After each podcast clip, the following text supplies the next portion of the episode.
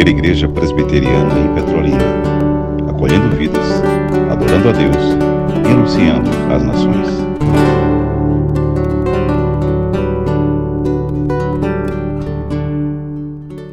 Louvado seja o nosso Deus. Assentemos, meus irmãos e minhas irmãs. Povo querido, povo de Deus, atentemos, porque teremos, vamos aproveitar este momento e vamos fazer o nosso nossa intercessão missionária, nosso momento missionário. Pois a ressurreição de Cristo, os benefícios da nossa Páscoa que é Cristo. Esses benefícios precisam chegar onde os pecadores estão. Esses benefícios precisam chegar na vida de outros. E mais uma vez relembramos o Evangelho de Deus, segundo o apóstolo João, capítulo 20, versículo 18, que diz assim: Então saiu Maria Madalena, anunciando aos discípulos: Vi o Senhor. E contava que ele lhe dissera estas coisas. a igreja precisa sair de onde está para anunciar que ele nasceu, que ele viveu uma vida viveu uma vida perfeita, que ele morreu, que ele foi sepultado, mas ele ressuscitou. Ele subiu aos céus e ele voltará. Então vamos orar por aqueles que ainda estão nas trevas. Para que os benefícios da, da Páscoa, da nova administração da Aliança da Graça, cheguem até a vida deles. Mas para chegar, temos que sair e ir. Esse é o nome da nossa Secretaria de Missões. Secretaria de Missões, sai e vai. Deus disse a Abraão: sai da tua parentela e vai para uma terra que eu ainda te mostrarei. A mensagem na nova administração da aliança da graça, a ordem continua a mesma: sai e vai. É o que se encontra em Mateus. Portanto, vão. Portanto, indo, façam discípulo de todas as nações. Então, curva a sua cabeça e orem pela obra missionária aqui no município de Petrolina. Missões urbanas missões e evangelizações e evangelização urbana, as missões nacionais, as missões transculturais. Ore pelo avanço do reino de Deus. Em seguida, pedimos ao reverendo Renato que ore, fazendo uso de um microfone. Eu peço a ajuda aí dos diáconos amados. Ore por missões e pelos missionários.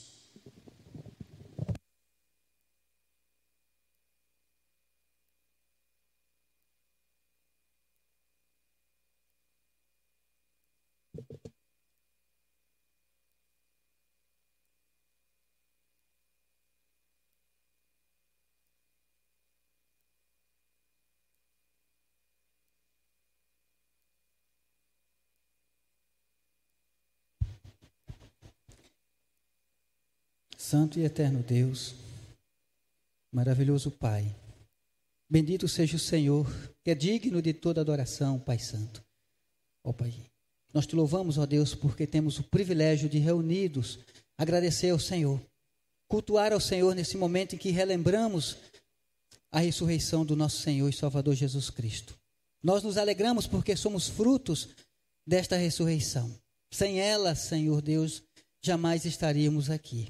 Ó Deus, receba a gratidão, ó Deus, do teu, povo, da tua igreja, Pai justo. E neste momento, Senhor Deus, uma vez que o Senhor, após a sua ressurreição, nos comissionou, ó Deus, a irmos para todo, por todo mundo e de todas as nações fazer discípulos, ó Deus, nós nos inserimos nela, Senhor Deus. O desejo do nosso coração, de fato, Senhor Deus, é anunciar o teu evangelho, é levar o evangelho de Cristo a tantas pessoas perdidas, ó Pai, que precisam e necessitam ouvir a mensagem de salvação. Ó Deus, nos ajude. Pedimos ao Senhor por este município, rogando ao Senhor, ó Deus, que tenha misericórdia, Senhor Deus, que há tantos ainda que não conhecem ao Senhor. Que nós, como igreja do Senhor, uma vez que fomos comissionados a sermos luz e sal, possamos fazer a diferença, mas também falar, anunciar o teu evangelho, Senhor Deus, e assim fazer aquilo que agrada ao Senhor. Abençoa, Senhor Deus, preparando esse povo que não te conhece, para que venha te conhecer e render aos pés do Senhor. Também pedimos ao Senhor, Pai Santo, por regiões mais distantes, Pedimos ao Senhor que abençoe, Senhor Deus, a nossa igreja como um todo, o seu trabalho, Senhor Deus, missionário, ó Deus, feito em nosso território nacional. Ó Deus, abençoe a liderança, Senhor Deus, da junta MN.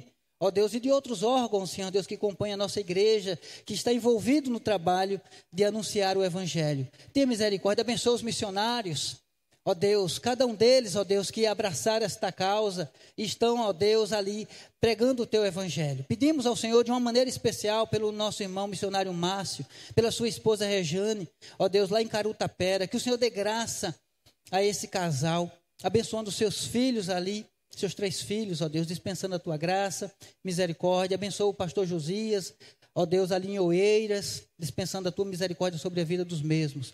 Também rogamos ao Senhor, lembramos-nos, ó Deus, de pedir pela a, a, a, obra transcultural.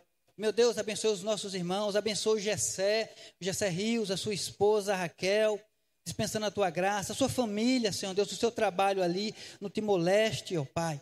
Ó Deus, cuide do teu servo e abençoe o seu projeto ali, em nome de Jesus. É o que te pedimos, ó Deus, e rogamos ao Senhor. Ó Deus, e abençoe, Senhor Deus, esta igreja, Senhor Deus, os nossos irmãos, o seu conselho. Ó Deus, de modo que sempre, ó Deus, continue a levar adiante a sua obra, a tua obra de, ó Deus, de anunciar o Evangelho. É o que te pedimos, Pai justo, e o fazemos em nome e por amor de Jesus. Amém. Amém. Pedimos ao reverendo Renato que fizesse uma oração pela obra missionária. Cabe a nós prosseguirmos fazendo essa obra missionária. No Evangelho de Deus segundo Lucas, o capítulo 24, Cristo Jesus nos mostra que existem implicações da sua ressurreição. Lucas 24, 44, assim se encontra. A partir do 44, a seguir, Jesus lhes disse: São estas as palavras que eu vos falei, estando ainda convosco Importava se cumprisse tudo o que de mim está escrito na lei de Moisés, nos profetas e nos salmos. Então lhes abriu o entendimento para compreenderem as Escrituras.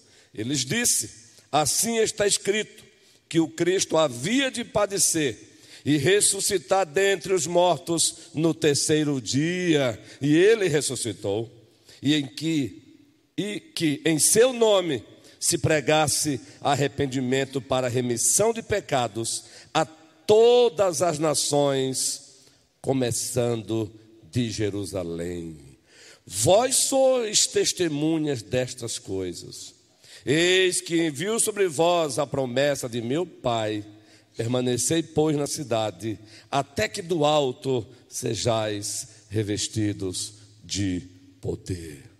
Uma das implicações daquele que é a nossa Páscoa, a Páscoa da nova administração da Aliança da Graça, Cristo, é o sair e ir.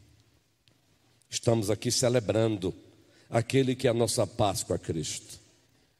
Mas precisamos também celebrá-lo na segunda, anunciando às nações. Precisamos celebrá-lo na terça, saindo e indo com o objetivo de anunciar o Evangelho. Precisamos celebrá-lo na quarta, na quinta, na sexta, no sábado, no domingo, e assim sucessivamente até que ele venha e ele virá. Que o Senhor nos abençoe hoje e sempre. Amém. Ora, vamos ouvir a voz daquele que ressuscitou. Aquele que é a nossa Páscoa, Jesus Cristo, está lá. 2 Coríntios capítulo 5, versículo 7, Paulo o chama de a nossa Páscoa.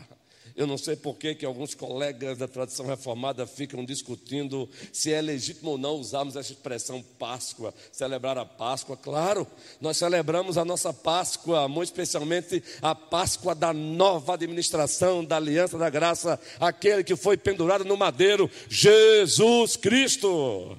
Paulo apresenta como a nossa Páscoa. Jesus Cristo é o cumprimento da Páscoa veterotestamentária do Velho Testamento, e Ele é a nossa Páscoa do Novo Testamento. A Ele a glória hoje e sempre. Amém. Vamos rogar então a bênção do Espírito Santo sobre este momento. A Vox Dei, a voz de Deus, a voz do Supremo Pastor da Igreja, Jesus Cristo pedimos ao presbítero Humberto que faça esta oração. Todos vamos orar com o nosso irmão e presbítero. Santo Deus e soberano Pai, mais uma vez nos colocamos na tua presença e te agradecemos por isto.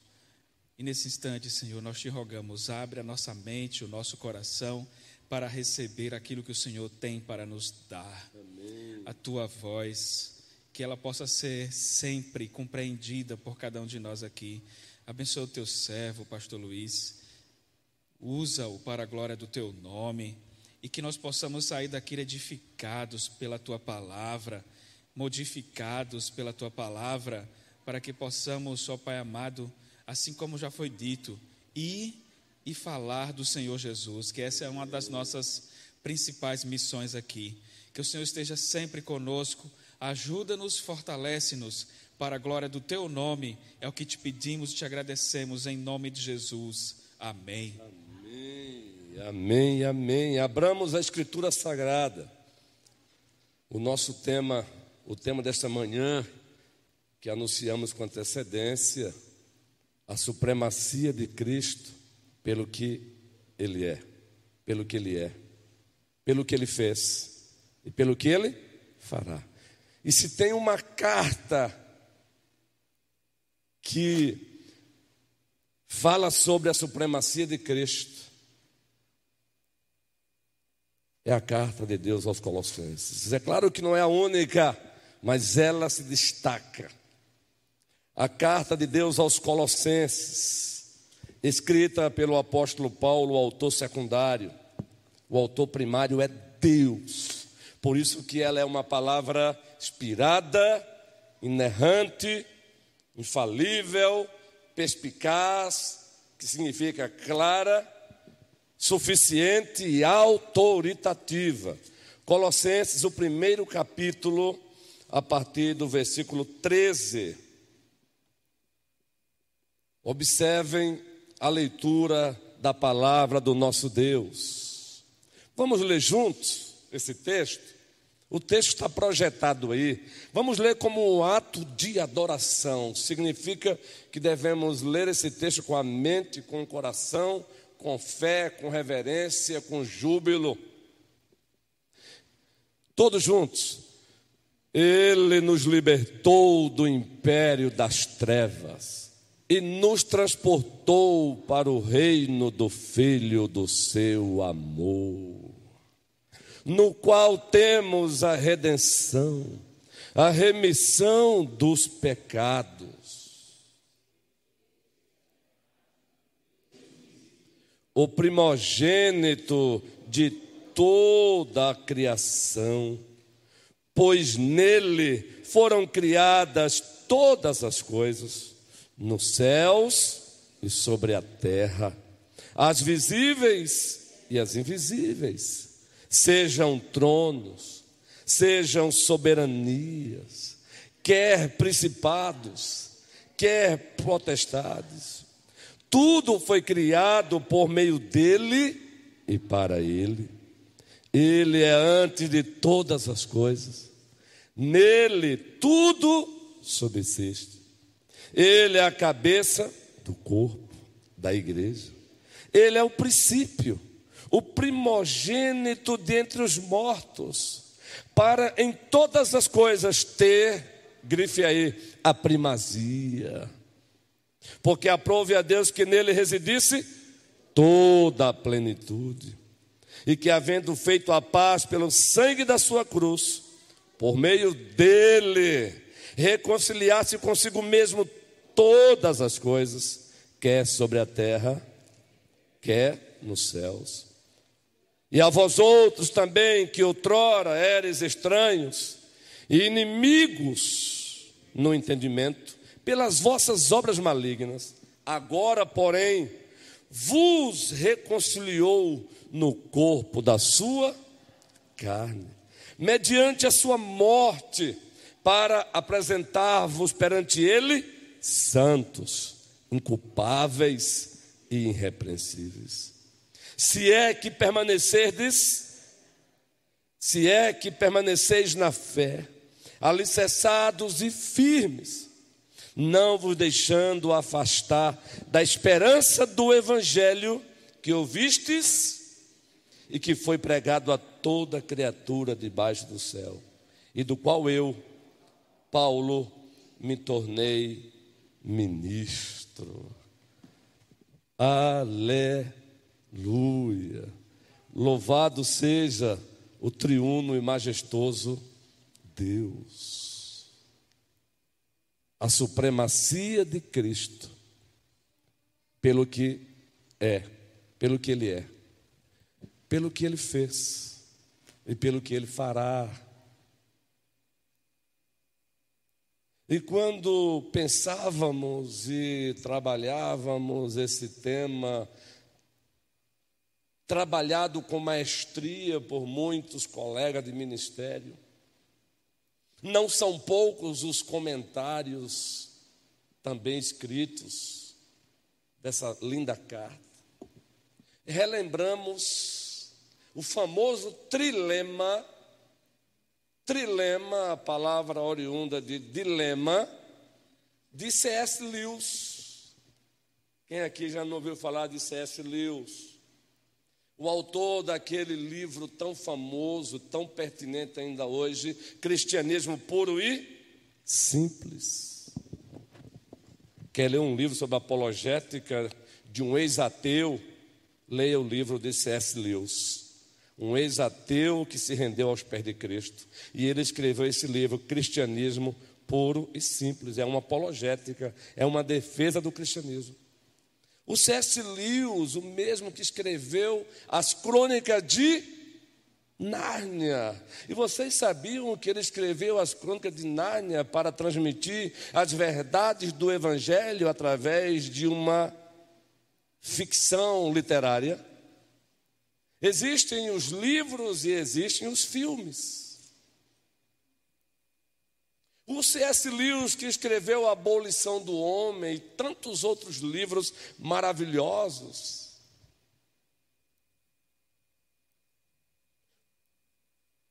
é dele esse trilema. Trilema. Um trilema, como já dissemos, é oriundo de dilema. Um dilema é quando você se depara de uma situação no momento onde você precisa fazer escolhas difíceis. E as escolhas são difíceis porque as premissas, as propostas são difíceis, contraditórias, elas, elas não se coadunam, elas não se casam. E C.S. Lewis, fazendo uma defesa de Cristo, como plenamente homem, plenamente Deus, o Senhor, o Salvador. Já pegando carona com outro servo de Deus do passado, ele elaborou o que ficou conhecido como o trilema de C.S. Lewis. Que trilema é esse, pastor? Então vamos lá. Falando para uma rádio da época ou numa rádio da época, e para o seu, público, ele disse: ao olhar para Cristo, parafraseando, ao olhar para Jesus de Nazaré, você só tem três opções e as três não podem ser verdadeiras. Você precisa escolher. Ou ele foi um lunático, um psicopata, que olhou para si e ousou dizer: Quem vê a mim, vê o Pai.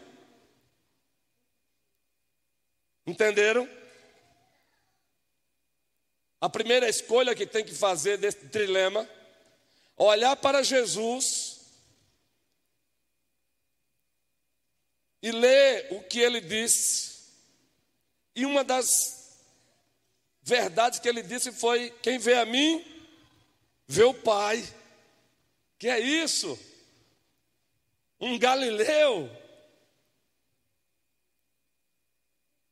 de uma cidade sem prestígio, Nazaré, se apresentando, dizendo: Quem vê a mim, vê o Pai. Também disse: Eu e o Pai somos um. Que é isso? Esse mesmo Galileu, como canta Fernandinho na sua composição, ele se apresentou dizendo: Antes que Abraão existisse, eu eu sou, o que é isso? Então C.S. Lewis disse: ou ele era um lunático, um psicopata, com as suas patologias, com seus desequilíbrios psíquicos emocionais, e nos dias de hoje precisava colocá-lo no manicômio Segunda opção, segunda escolha, olhar para Jesus. Se ele não era um lunático e você diz, não, ele não foi um lunático, então ele foi um mentiroso. Ele, ele ousou mentir sobre si mesmo. Ele ousou se apresentar como alguém que ele nunca foi, como se fosse alguém que ele nunca foi, um charlatão. Existem até leis hoje que condenam pessoas que fazem isso.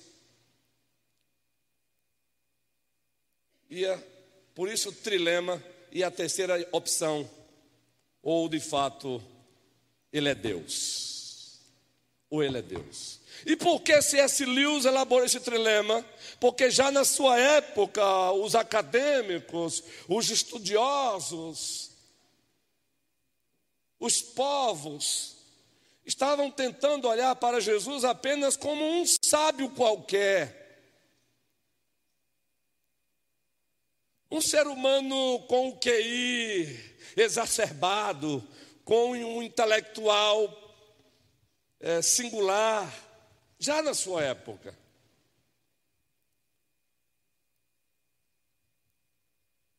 Um sábio à semelhança de Buda, Dalai Lama e tantos outros aí. Não é diferente nos nossos dias. Augusto Cury escreveu um, uma série de livros falando da pessoa de Jesus na perspectiva psicológica humana apenas. Eu não desprezo esses livros, contudo, a partir desses livros, alguns acabam encarando Cristo apenas como um sábio um ser humano que apareceu com uma inteligência diferenciada. Ora, meus irmãos, o próprio povo de Deus, o próprio povo de Deus no primeiro século, o povo que se apresentava, que se chamava pelo nome de Deus, também olhou para Jesus assim, com algumas pequenas diferenças. Quem aqui não se lembra que depois de Cristo fazer aquela famosa pergunta: O que diz o povo, seu filho do homem? E os discípulos souberam responder, porque eles estavam acostumados a ouvir. Olha, Senhor, uns dizem que tu és Elias, João Batista que ressuscitou, alguns dos profetas, o próprio povo de Deus da antiga administração da aliança da graça, que se encontrava na transição da antiga para a nova, o povo olhou para Jesus e o viu apenas como um profeta, à semelhança de Moisés apenas. Um profeta, à semelhança de Elias, de Jeremias. Alguns não tiveram nenhum cuidado e acabaram que indiretamente defendendo aí o que se prega hoje como reencarnação de João Batista. Já no primeiro século.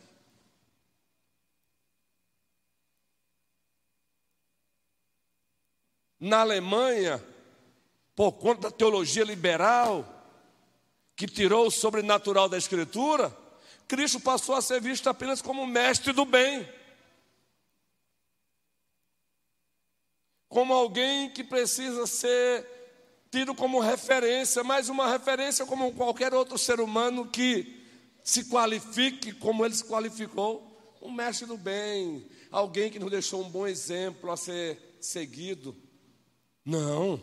Ah, foi por isso que C.S. Lewis entrou na conversa e disse: não. É impossível você olhar para Jesus apenas como mestre do bem. Porque nenhum mestre do bem, com sã consciência, ousou dizer: quem vê a mim, vê o Pai. Não, se você olha para ele apenas como mestre do bem, então você está olhando para um lunático, porque nenhum mestre que se apresentou na história, que se dá no tempo e no espaço, disse: Quem vê a mim, vê o Pai. Apenas os lunáticos fazem isso. Aqui no Brasil nós temos um tal de Henrique Cristo, né? Um lunático. até embargando a voz, se tornou meme, palhaçada, mas apareceu aí numa época até nas televisões. Lunático mesmo, gente. Ali é um típico lunático mesmo. Ele não é nem um mentiroso, um charlatão, é um lunático mesmo. Problema psique-emocional. C.S. Lewis disse: não, olhar para ele apenas como mestre do bem não é, não é possível. Porque um mestre do bem, sem consciência, ele sabe que ele não é Deus. E Cristo disse: Eu e o Pai somos um. E se você disser que ele não era um lunático, não, ele tinha sã consciência, então ele era um mentiroso, um charlatão. Porque um mestre do bem, um ser humano com carne, osso e sangue, se apresentando e dizendo: Eu sou o caminho, eu sou a verdade, eu sou a vida, e usando o artigo definido, João 14,6, não. Buda se apresentou como um homem sábio, mas nunca disse eu sou o caminho, eu sou a verdade, a sua vida, porque nunca pôde dizer isso. Dalai Lama também, também não. E tantos outros sábios aí, os filósofos pré-socráticos antes de Sócrates. Os filósofos socráticos na, no tempo do próprio Sócrates. Os filósofos pós-socrático, depois de Sócrates, porque Sócrates acabou sendo uma referência da filosofia no tempo. Eles mesmos não ousaram fazer isso. Então ele é um mentiroso. E se você diz, não, ele também não é um mentiroso, então você tem que aceitar e se render. Ele é Deus. Ele não é lunático, nunca foi um lunático, ele nunca foi mentiroso, ele é Deus. E é isso que o apóstolo Paulo, escrevendo a carta aos Colossenses, faz. Ele escreve aquela igreja que não foi plantada por ele, mas que teve a sua influência no processo de plantação. E ele escreve com esse objetivo. O objetivo de mostrar, de demonstrar ou relembrar para a igreja que Jesus Cristo é Deus, logo ele tem supremacia. Supremacia pelo que ele é, supremacia pelo que ele fez, supremacia pelo que ele fará. Nós sabemos que a carta de Deus aos Colossenses é uma carta gêmea da carta aos Efésios. A carta aos Efésios tem como temática ali predominante a eclesiologia, a igreja, o corpo daquele que é o cabeça, Cristo. É claro que existem outros temas, mas na carta aos Efésios, a temática ali que governa a carta é a igreja o corpo de Cristo, a família de Cristo, a noiva de Cristo. Na carta aos Colossenses, a temática que predomina é o cabeça da igreja, o chefe supremo da igreja, o senhor da igreja, o supremo bispo da igreja, o dono da igreja.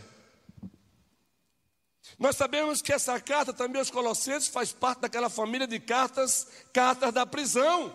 Quem já não ouviu falar? Carta aos Filipenses, carta aos Efésios, carta aos Colossenses, carta a Filemon, famosas cartas da prisão, pois quando as mesmas foram escritas, Paulo se encontrava preso em Roma. Também sabemos que nenhuma dessas cartas elas foram escritas sem um contexto, sem um pano de fundo histórico, político e religioso. Não foi diferente com a carta aos Colossenses. Ele foi informado por Epáfras, inclusive o fundador da igreja, a tradição majoritária da hermenêutica reformada diz que Epáfra foi o fundador da igreja. Vejam aí Colossenses 1,7. Colossenses 1,7. Epáfra como fundador da igreja. Colossenses 1,7. Paulo diz assim: segundo fostes, fostes instruído por Epáfras. 99% de probabilidade de ter sido ele o plantador da igreja. Paulo faz menção a ele com uma menção honrosa. Ainda no capítulo 4 dessa mesma carta, versículo 12, o apóstolo Paulo faz menção: Saúda-vos, Epáfras, que é dentre vós servo de Cristo Jesus.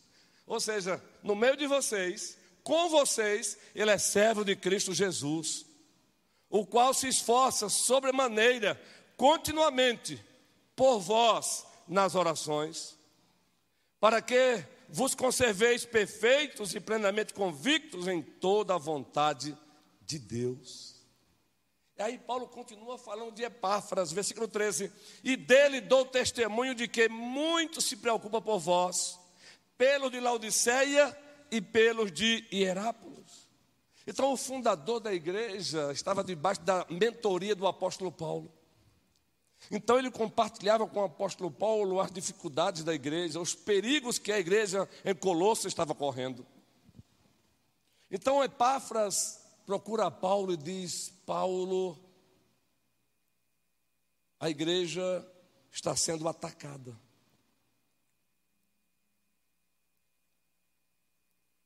E aí Paulo pergunta: como assim? Olha, usando a linguagem dos nossos dias, aconteceu um casamento entre o judaísmo legalista, farisaico, com o gnosticismo. O gnosticismo naquela época era uma seita que pregava a salvação por um conhecimento quase que esotérico, e apenas pessoas especiais usufruíam desse conhecimento.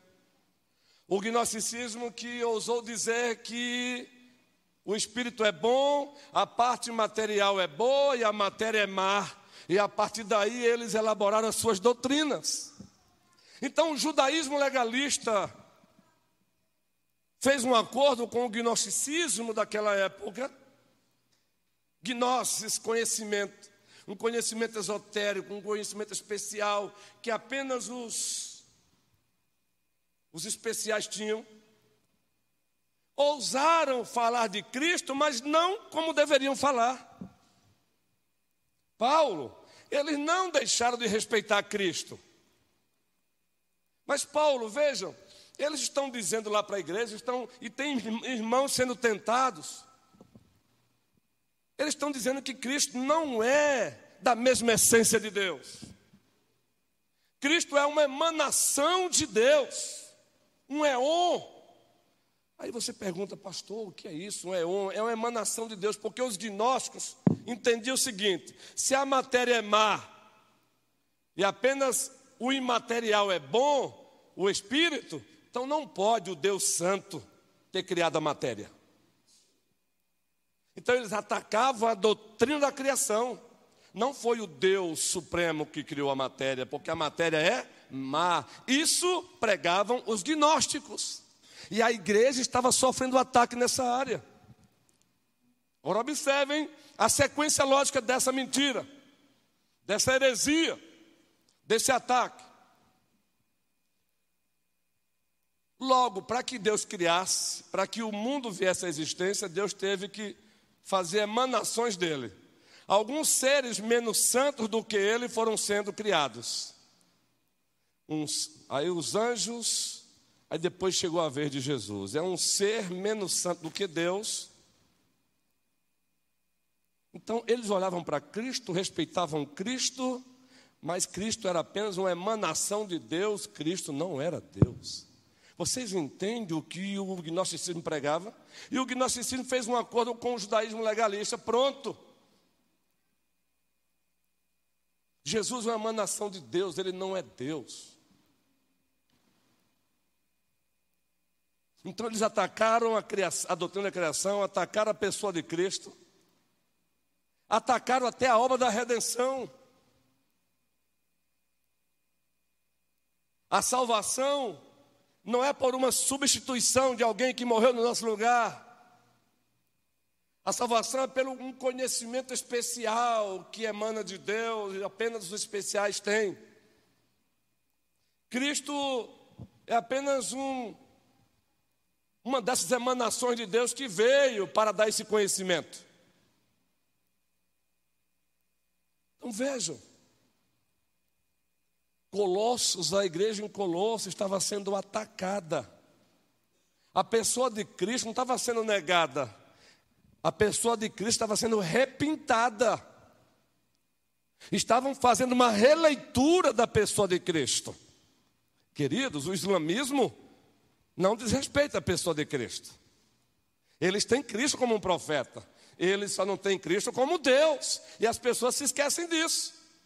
O Alcorão fala de Jesus Cristo, sabiam disso? Que o Alcorão fala de Jesus Cristo como um profeta, mas eles não têm como Deus. O Espiritismo, segundo Allan Kardec, também falam de Jesus Cristo. Mas Jesus Cristo é o ápice da doutrina da encarnação. Jesus Cristo é o, o clímax. Reencarnações e mais reencarnações foram acontecendo até que chegou ao seu patamar. Então a igreja em Colosso estava sendo atacada, a doutrina da criação atacada. A partir da filosofia da heresia, a matéria é má, o espírito é bom, então a criação não é boa. Daí Cristo era atacado. Ele não pode ser Deus e ao mesmo tempo ter a matéria, ter um corpo. Daí, consequentemente, a redenção. A redenção não é por uma morte substitutiva, é por um conhecimento quase que esotérico, especial, apenas alguns usufruem. E para ter esse conhecimento é preciso você se relacionar com as emanações de Deus, os anjos, e não apenas Cristo. Por isso que lá adoravam até anjos naquela cidade. Até os anjos eram cultuados.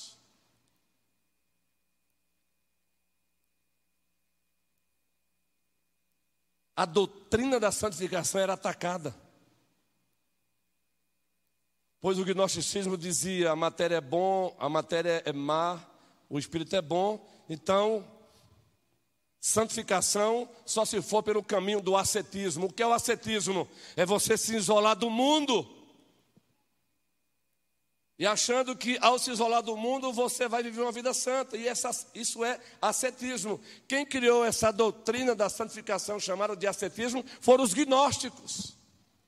Mas existia uma outra vertente do gnosticismo. Já que a matéria é má e o espírito é bom, Deus não se importa com a matéria, então faça o que quiser com o corpo.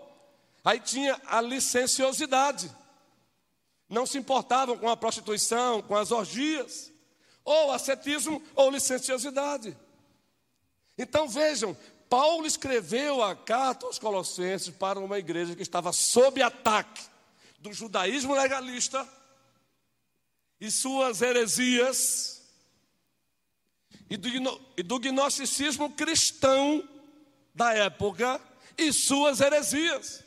E uma delas, Jesus não é Deus, ele é apenas uma emanação de Deus. Ele é um semideus, digamos assim. Existe uma seita ordiana do século 21 que diz isso.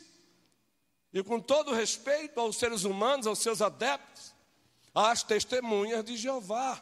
Jesus não é Deus, ele é uma criatura especial de Deus. Ora, isso é gnosticismo.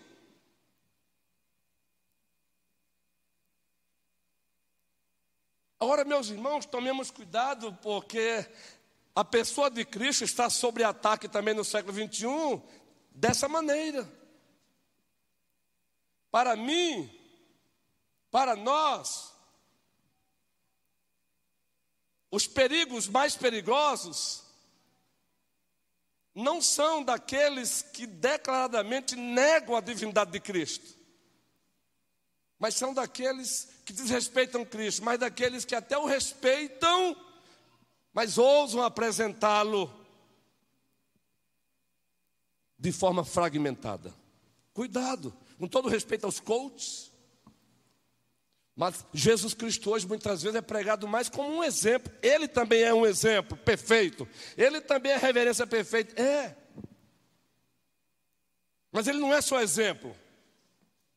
Inclusive eu não gosto, eu entendo o que o autor diz, mas eu não gosto quando os autores que escrevem livros sobre liderança, e eu, eu tenho o privilégio de fruir de muitos, e eles começam assim: os dez maiores líderes da história. Aí eles colocam primeiro Jesus e em seguida os demais. Não!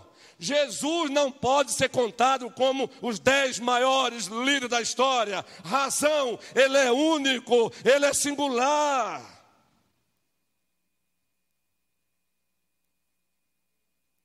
Então Paulo ouviu o relatório de Epáfras, o fundador da igreja em Colossos, uma igreja que ainda estava se mantendo fiel, porém ali bombardeada pelo judaísmo legalista, pelo gnosticismo. E se você quer um, um, retrato bem breve do judaísmo legalista e do gnosticismo, abra aí rapidamente em Colossenses 2. Está aqui um retrato do que o legalismo, judaísmo legalista, farisaico, místico, pagão, e o gnosticismo cristão pagão faziam, vejam Colossenses 2, um retratozinho. Para vocês entenderem aí, Colossenses capítulo 2, versículo 8. Aí vocês vão entender por que esse texto está aqui no capítulo 2. Nós não vamos pregar esse texto, vamos pregar o texto anterior. Mas estamos aqui dando o pano de fundo do porquê que você encontra logo no primeiro capítulo esse trecho aí de Colossenses 1, do 13 ao 23. Por que desse texto aí? Por que, que Paulo para e começa a descrever a supremacia de Cristo de forma assim extraordinária? Aqui, ó, Colossenses 2,8, reforçando o que já dissemos. Cuidado, que ninguém vos venha a enredar com sua filosofia e vãs sutilezas, judaísmo legalista e gnosticismo cristão pagão da época. Conforme a tradição dos homens, conforme os rudimentos do mundo, mundo que jaz do maligno, e não segundo Cristo. Eles diziam que era segundo Cristo, mas não era segundo Cristo, e o texto prossegue. Porquanto nele, em Cristo, habita corporalmente toda a plenitude da divindade. Vamos lá. Também nele estáis aperfeiçoados. Ele é o cabeça de todo o principado e potestade. Nele também fostes circuncidados, não por intermédio de mãos, mas no despojamento do corpo da carne, que é a circuncisão de Cristo tendo sido sepultados juntamente com ele no batismo, no qual igualmente fostes ressuscitados, mediante a fé no poder de Deus, que o ressuscitou dentre os mortos. E a vós outros que estáveis mortos, pelas vossas transgressões e pela incircuncisão da vossa carne, vos deu vida juntamente com ele, perdoando todos os nossos delitos. E o texto prossegue. Tendo cancelado o escrito de dívida que era contra nós e que constava de ordenanças, o qual nos era prejudicial, removeu inteiramente, encravando na cruz. Mas observe aí agora. e despojando os principados e as potestades, publicamente os expôs ao desprezo, triunfando deles na cruz. O 16: Ninguém, pois, vos julgue por causa de comida e bebida, ou dia de festas, ou lua nova, ou sábados. Está aí, gente, o judaísmo legalista, quase que pagão da época. Mas o texto prossegue o versículo 17. Porque tudo isso tem sido sombra das coisas que haviam de vir, porém o corpo é de Cristo. Agora observe o 18, o gnosticismo cristão pagão da época. Ninguém se faça árbitro contra vós outros, pretextando humildade e culto dos anjos. Os gnósticos da época entendiam que os anjos eram emanações de Deus, logo eles adoravam os anjos. Aí Paulo agora está aqui descrevendo o gnosticismo cristão pagão da época. Baseando-se em visões, enfatuado, sem motivo algum na sua mente carnal e não retendo a cabeça, que é a cabeça Cristo, da qual todo o corpo, suprido e bem vinculado por suas juntas e ligamentos, cresce o crescimento que procede de Deus. Perceberam aí? Você quer entender o judaísmo legalista, quase que pagão da época, e o gnosticismo cristão pagão da época, leia Colossenses 2. Porque ambos negavam a supremacia de Cristo. Ambos negavam a suficiência de Cristo. Eles não negavam a pessoa de Cristo, eles negavam a supremacia de Cristo. O judaísmo legalista, Cristo e mais a lei cerimonial com as suas deturpações e ainda com um aditivo do gnosticismo pagão o gnosticismo pagão, vejam, Jesus, uma emanação de Deus, mas não é ele sozinho, é Jesus e mais os anjos. É Jesus e mais os pensamentos dos gnósticos, daqueles que obtiveram conhecimento especial. John Piper, ou melhor, John MacArthur, escreveu um livro só com esse título: A Suficiência de Cristo. John Piper escreveu um livro sobre a supremacia de Cristo. Reverendo Augusto escreveu um comentário da carta aos Colossenses, que na verdade são sermões dele, a supremacia e a suficiência de Cristo em Colossenses. Não são poucos os livros que abordam essa carta. E todos eles de comum acordo. A igreja estava sob ataque. E Cristo, a pessoa de Cristo, estava sendo atacada. É Cristo e mais alguma coisa para o judaísmo legalista. É Cristo e mais algumas coisas para o gnosticismo pagão. Gnosticismo cristão pagão. E algumas igrejas hoje, com todo respeito a elas, falam muito de Jesus, mas não como ele é. Pregações que não correspondem à realidade da pessoa de Cristo. Precisamos tomar cuidado. Ele também é um exemplo, mas vai para além do exemplo. É diante disso que Paulo começa a escrever a carta aos Colossenses. Se apresenta como remetente, Paulo, apóstolo, diz o texto sagrado. Ele é o remetente da carta. Paulo, apóstolo de Cristo Jesus, aqui ele evoca a sua autoridade apostólica por vontade de Deus. E ainda diz, ainda cita o seu parceiro e o irmão Timóteo, remetentes, ou melhor, destinatários, aos santos e fiéis irmãos em Cristo que se encontram em Colossos. Graça e paz a vós outros da parte de Deus nosso Pai. Ele os chama de santos e fiéis. Era uma igreja ainda de pé, mas uma igreja de pé sob ataque. Em seguida, Paulo começa a compartilhar a sua oração por eles. E nessa oração, ele agradece. Agradece pela conversão da igreja e pela sua verdadeira espiritualidade. Ele diz: Eu vejo em vocês fé, amor e esperança. Fé, amor e esperança são símbolos de uma igreja madura. Se vocês querem elementos de uma igreja madura, veja se nela tem fé, esperança e amor. Paulo diz: Eu louvo a Deus pela conversão de vocês e eu louvo a Deus pela espiritualidade verdadeira de vocês. E como é que Paulo diz isso? Eu vejo em vocês fé verdadeira, amor verdadeiro e eu vejo esperança. A mesma linguagem que é encontrada na carta de Deus aos Tessalonicenses. Em seguida, ele agora faz uma oração de intercessão pela mesma igreja.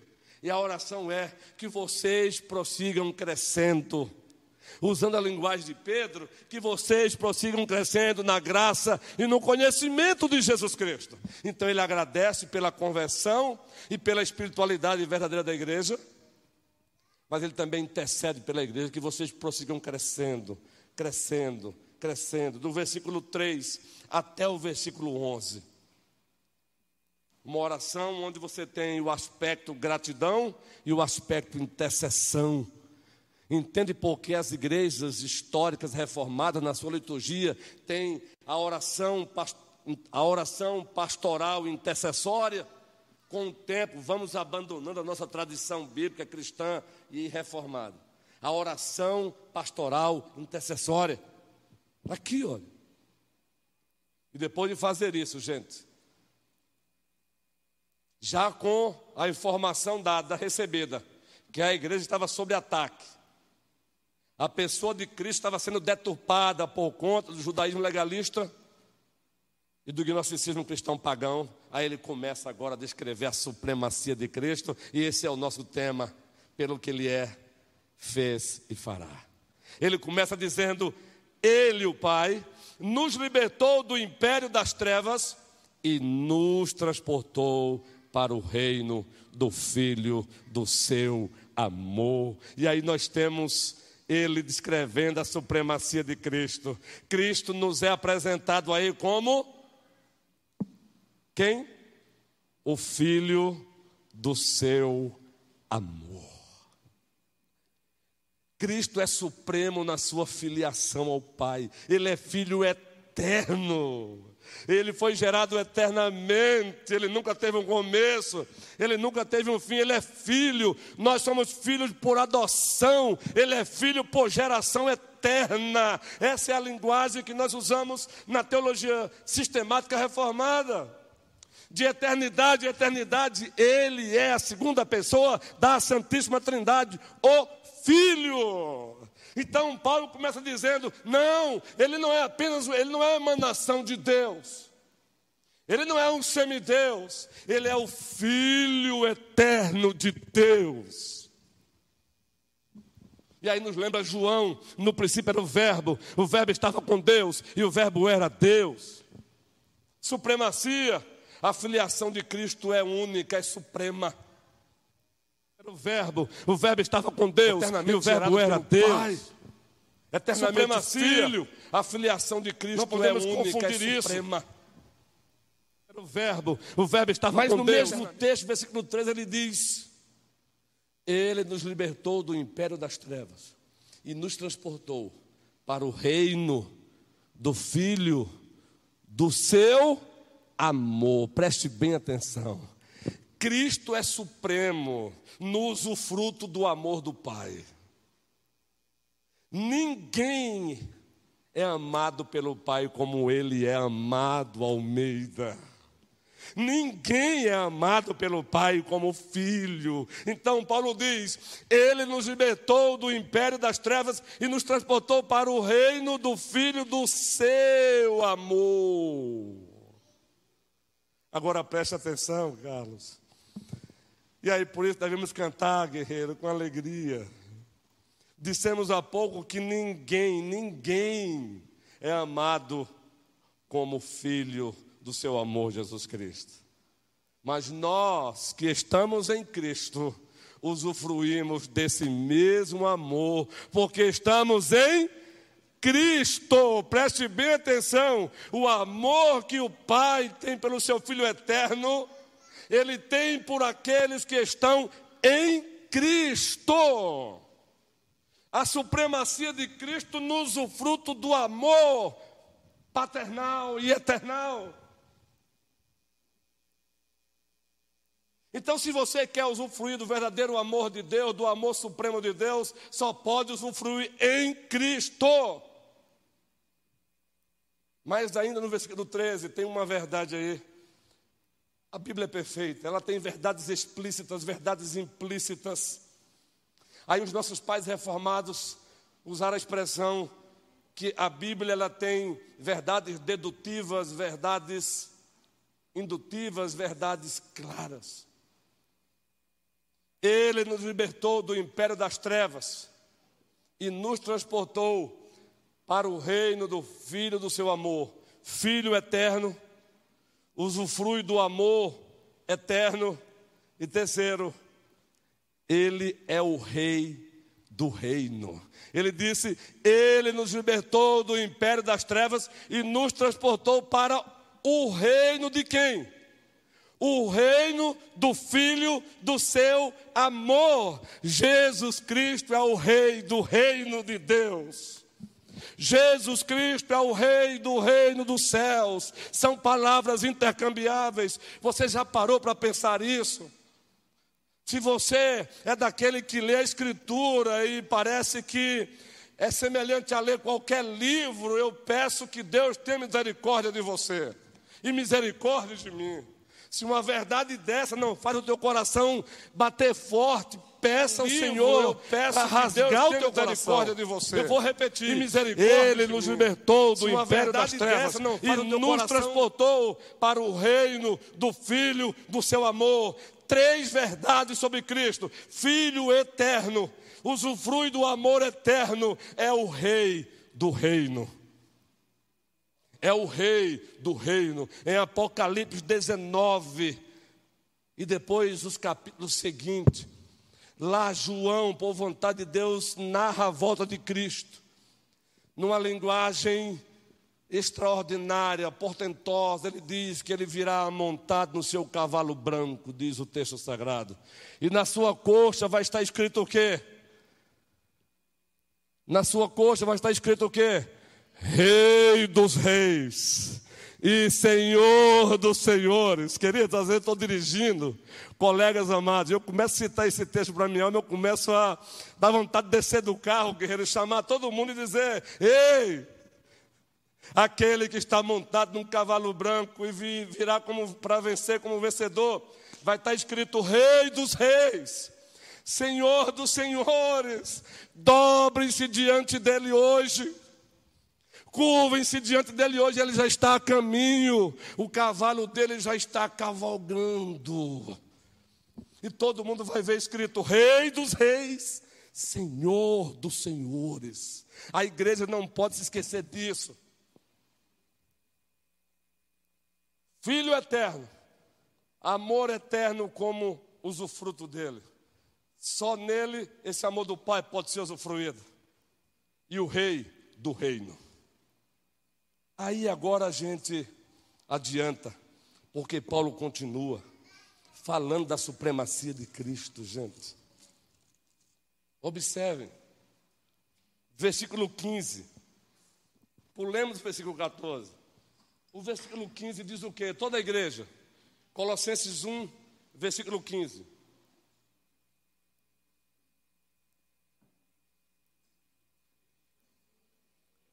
Este é a imagem do Deus invisível, só até aí. Paulo prossegue confrontando o judaísmo legalista com um, um, uma, um aditivo pagão gnóstico. Prossegue confrontando o gnosticismo cristão pagão. Não, ele não é Deus, é uma emanação de Deus, ele é um ser semideus ali. Não, Paulo diz que ele é o que, gente? A imagem a imagem, a igreja pode ler novamente, por favor.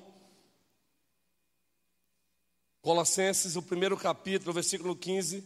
Este é a imagem do Deus invisível. Queridos, Paulo diz: Este é a imagem do Deus invisível. Você, você entende isso, meu irmão? Você tem parado para pensar? Eu fico achando impressionante, ainda hoje, me preparando para vir e eu vi alguém, eu ligo a televisão, às vezes eu boto um, um culto, já está acontecendo outro, e eu vi um santo de Deus na Angola pregando a palavra, eu até gostei do início, legal. Falando que o evangelho não tem a ver com o que você faz, e sim com o que Cristo fez. Aí eu disse, amém. Mas aí chegou o momento de ministrar a ceia do Senhor, ele disse assim: agora como o seu pão, mais nada, e beba o seu cálice. Pegou lá de forma tão desajeitada, irreverente, e comeu, guerreiros. Será que as pessoas pararam para pensar que esse pão representa o corpo daquele que é a imagem do Deus invisível? E eu não posso nem pegar o pão que representa o corpo dele com avacalhamento. Eu fico, eu me angustio quando vejo um pastor avacalhando a ceia do Senhor.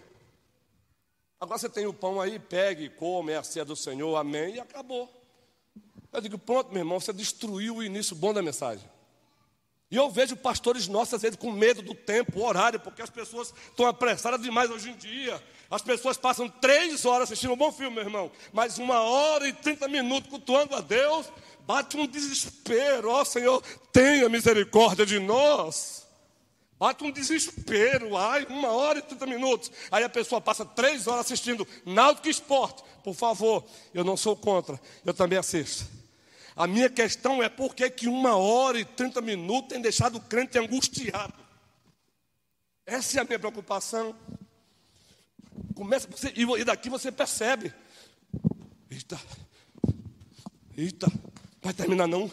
Eu sei que a Bíblia diz, 1 Coríntios, que o espírito do profeta está sujeito ao profeta. Tudo é feito com ordem e decência. Eu sei que a gente pode exaustar a igreja se não respeitar o tempo. O nosso Deus criou o tempo e o espaço.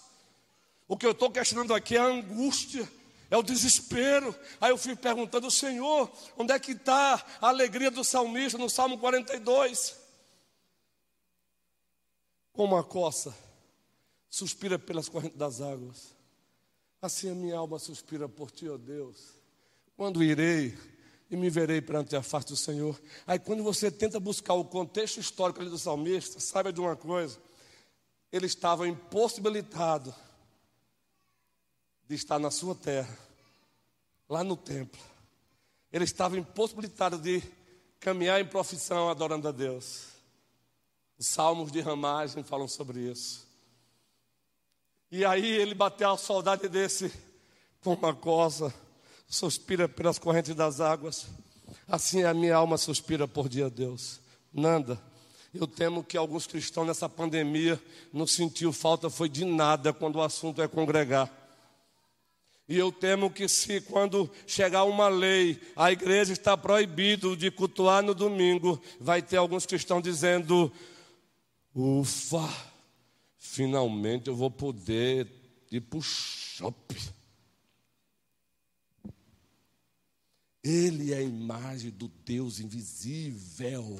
O que Paulo está dizendo, ele é da mesma substância do Pai, Ele é co-substancial, Ele é co-eterno, Ele é eterno, Ele usufrui dos mesmos atributos incomunicáveis de Deus, Ele usufrui dos atributos comunicáveis, aquele com os quais Ele deu ao homem, ainda que limitadamente, Ele é a imagem invisível de Deus, entende porque Ele disse: Quem vê a mim, vê o Pai.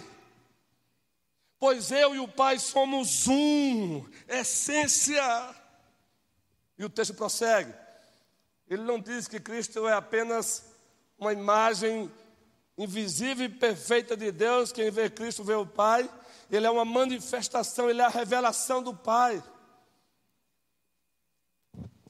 Mas no mesmo texto, versículo 15, ele prossegue. Ele diz o que, gente? Ele é o que?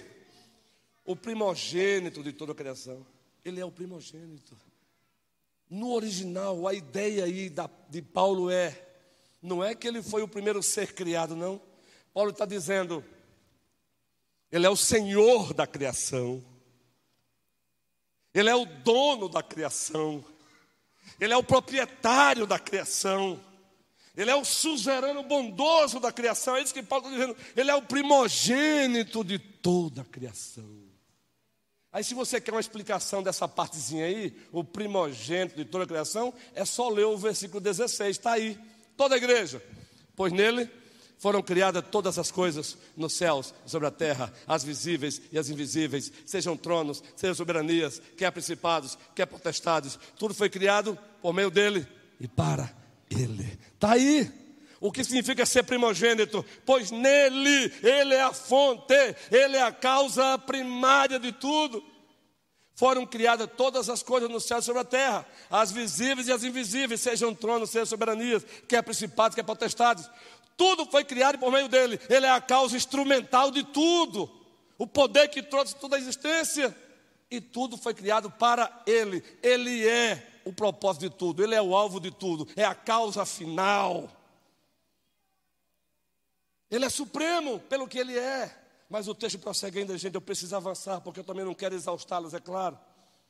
Todo mundo com fome já. Observe o versículo 17. Ele é antes de todas, e nele tudo. Ele é antes de tudo. Gênesis 1, no princípio, criou Deus, os céus e a terra. E já pregamos aqui, antes de tudo, Deus, o Pai, o Filho e o Espírito Santo. No começo de tudo, Deus, o Pai, o Filho e o Espírito Santo. No processo de tudo, Deus, o Pai, o Filho e o Espírito Santo. No dá sentido e propósito a tudo, Deus, o Pai, o Filho e o Espírito Santo. Na avaliação de tudo, Deus, o Pai, o Filho e o Espírito Santo. O fim principal de tudo, Deus, o Pai, o Filho e o Espírito Santo. A Ele a glória. Ele é supremo pelo que Ele é. Versículo 18. Ele é o cabeça do corpo, da igreja. Ele é o princípio, o primogênito entre os mortos, para em todas as coisas ter a primazia, porque aprove a Deus que nele residisse toda a plenitude. Ele é o cabeça do corpo, ele é o cabeça da igreja, tanto no sentido, tanto no sentido orgânico. É dele que emana a vida da igreja, como no sentido organizacional, governamental. Ele é o comandante supremo da igreja não sou eu, e ainda bem, somos apenas subcomandantes dele, totalmente submissos aos comandos dele.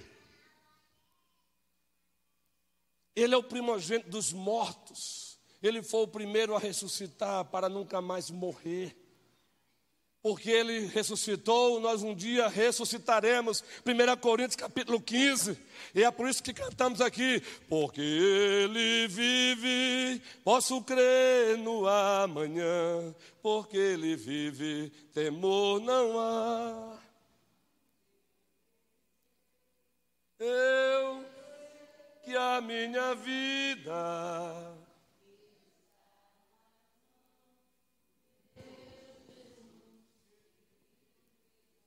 E o que nos chama atenção, povo querido, o que me chama atenção é que Paulo diz que nele habita toda a plenitude. Ele não é só o corpo. Versículo 19, porque aprove a Deus, ele é o cabeça do corpo, tanto no sentido orgânico como no sentido governamental.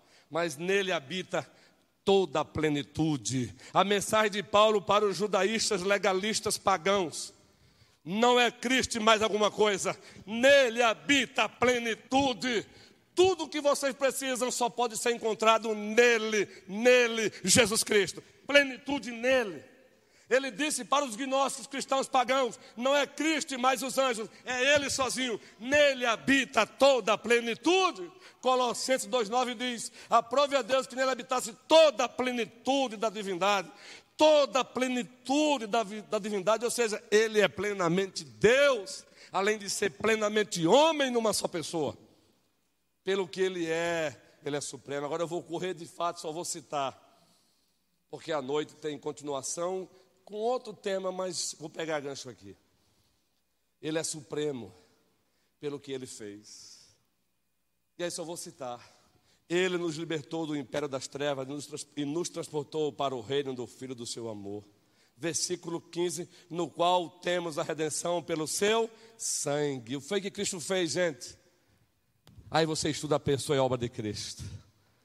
Aí você estuda que Cristo nas, foi concebido no ventre de Maria, nasceu, viveu uma vida perfeita, obediência ativa. Viveu uma, se deixou ser pendurado no madeiro, bebeu o cálice da ira de Deus, obediência passiva. sepultado, está de humilhação, mas ele ressuscitou. Isso é redenção, morte substitutiva, morte vicária. Ele morreu no lugar de. Ele é o Cordeiro de Deus que tira o pecado do mundo. Aí você adianta e vai para o versículo 20: e que, havendo feito a paz pelo seu sangue na cruz, por meio dele reconciliasse consigo mesmo todas as coisas, quer sobre a terra, quer sobre os céus, quer sobre a terra, quer sobre os céus. Hoje nós somos os reconciliados, mas fomos reconciliados pelo sangue da sua cruz. Ele é supremo pelo que ele fez. Redenção consumada. Ele não precisa que ninguém faça alguma coisa mais. Ele já nos redimiu, redenção consumada. Cabe a nós usufruirmos pela fé da redenção consumada. O nosso cristianismo é o cristianismo do tetelestai está consumado. O Evangelho não tem nada a ver com o que você faz, primeiramente, mas com o que Deus em Cristo, pelo Espírito Santo, fez e continua fazendo. E por último, pelo que Ele fará. Supremo pelo que Ele fará. Aí você diz: onde é que está isso aqui no texto? Então vamos lá. Versículo 21 e que, havendo feito a paz pelo sangue de sua cruz, por meio dele reconciliasse consigo mesmo todas as coisas, quer sobre a terra, quer nos céus. E a vós outros também, que outrora eram estranhos inimigos do entendimento, pelas vossas obras malignas. Agora, porém, vos reconciliou no corpo da sua carne, ele foi moído, mediante a sua morte, para, aqui está, pelo que ele fará, fez e fará, para apresentar perante ele santos inculpáveis e irrepreensíveis. Aqui você tem a santificação posicional e aqui você tem a santificação progressiva, moral e ética. Para, escrevendo a carta aos Efésios 5, falando aos casais, ele evoca Cristo como o marido perfeito, dizendo: Maridos, amai as vossas esposas, assim como, assim como ele amou a igreja e se entregou por ela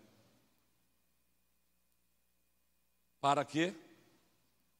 Para que a mesa fosse lavada. Para que a mesa um dia seja apresentada sem mácula e sem ruga. Ele fará. Ele fará, Ele é supremo na conclusão da obra. Filipenses 1,6: aquele que começou a boa obra em vós há de completá-la até a vinda de Cristo Jesus. Ele mesmo vai nos apresentar santos, o que mais? Inculpáveis, sem culpa e irrepreensíveis. Aí você tem justificação, aí você tem regeneração, aí você tem santificação, aí você tem glorificação. Apenas nessa última parte do texto você tem o ordo salutis, a ordem da salvação, regeneração, conversão, fé e arrependimento, justificação, adoção, santificação e glorificação. Ele é supremo pelo que ele fará. Igreja amada, prossigamos olhando para o nosso Senhor. Como ele deve ser olhado? Supremo pelo que Ele é, pelo que Ele fez e pelo que Ele fará. Que o Senhor nos abençoe hoje e sempre. Amém.